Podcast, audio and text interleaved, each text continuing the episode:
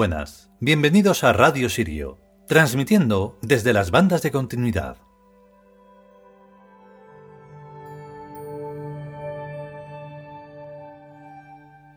Todo lo que tiene que ver con esas bandas de continuidad, o sea, Tebas, tiene que ver con un pensamiento que es complejo. Y por lo tanto, todo lo que pensamos, ya sean estructuras eh, arquetípicas o estructuras biológicas o estructuras científicas o lo que sea, es complejo.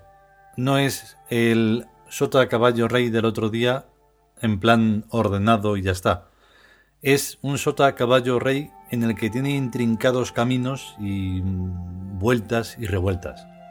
Lo digo porque el pensamiento de hoy, en este capítulo, tiene que ver con eso, al tener que ver con todo ese mundo biológico y físico en el que tiene más niveles de los que pensamos, precisamente por la trascendencia y la consciencia. Entonces, por eso, pues no vamos a tratar eh, la ciencia solo como algo científico, sino como cientifiquista, porque tiene que ver no con la ciencia que conocemos, sino con la que se cree que se conoce, que es muy distinto. El caso es que el capítulo de hoy, otra vez más, es importante y es bastante complejo y hay que estar bastante atento. Vamos con él.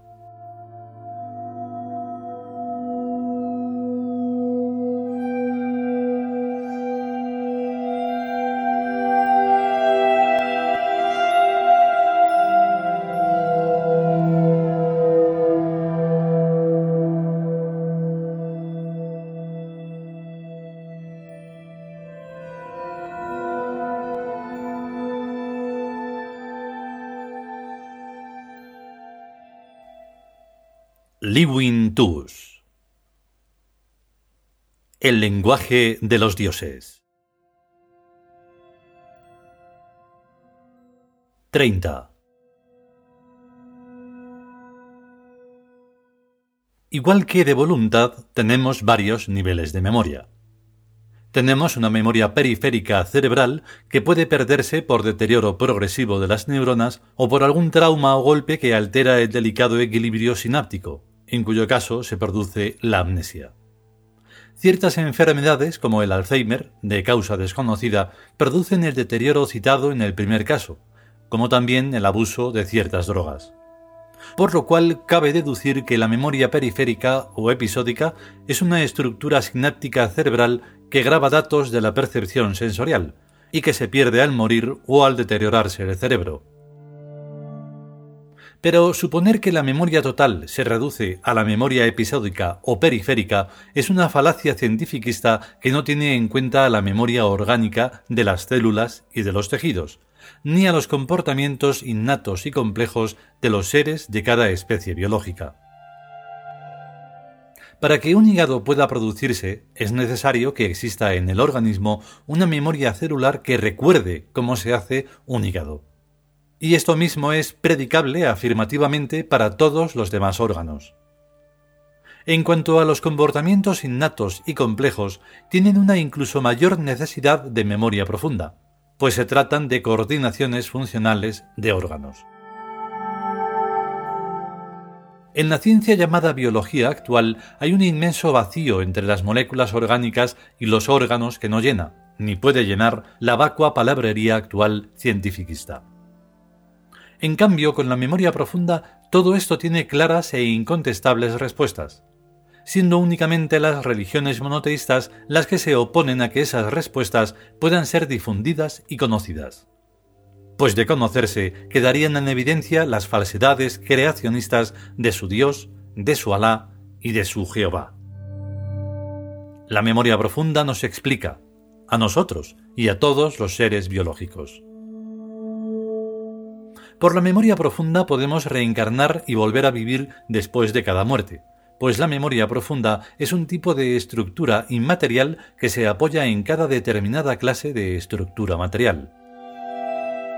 Ejemplos de estructuras materiales son las figuras de la geometría, que necesitan estructuras materiales como es el papel y o cualquier otro soporte para poder plasmarse no podrían existir polígonos ni poliedros si no existieran soportes materiales en los que poder plasmarse. y tampoco podría existir ningún tipo de consciencia sin su soporte físico correspondiente.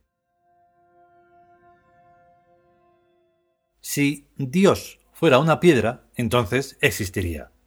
Pero si no es ni siquiera una piedra, ni una nube, ni un vaho de vapor, ni algo incluso más tenue y sutil, entonces no existe.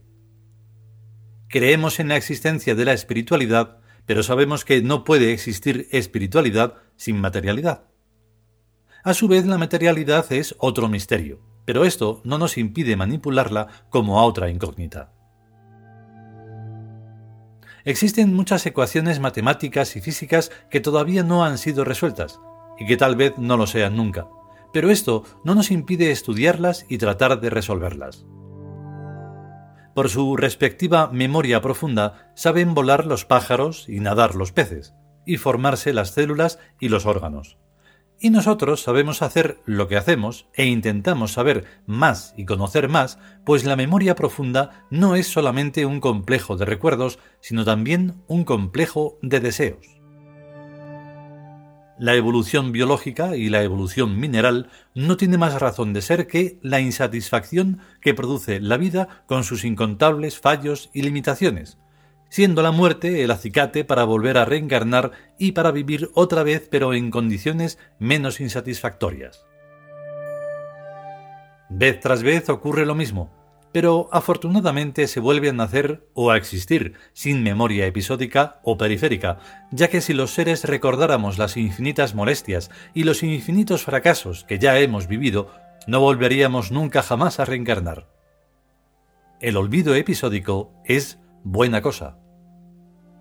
Por algo que vale el esfuerzo recordar, hay miles de cosas que es preferible olvidar. O miles de millones de cosas. El olvido es, pues, muy higiénico.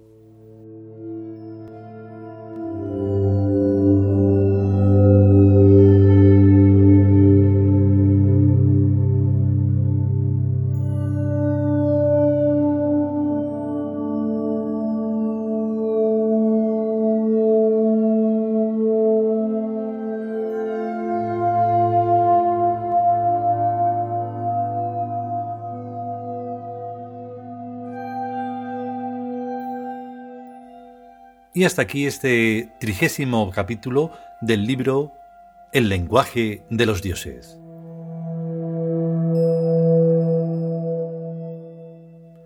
Por ejemplo, eh, entiendo que debe de ser muy, muy complicado comprender la espiritualidad como algo físico. Pero, em, claro, es como poner a los arquetipos un rostro. Es a lo que nosotros nos dedicamos. O sea, a darle un soporte físico a los dioses, cualquiera que sea su civilización. Nos hemos centrado preferiblemente en la egipcia, pero tenemos muchas mitologías hechas.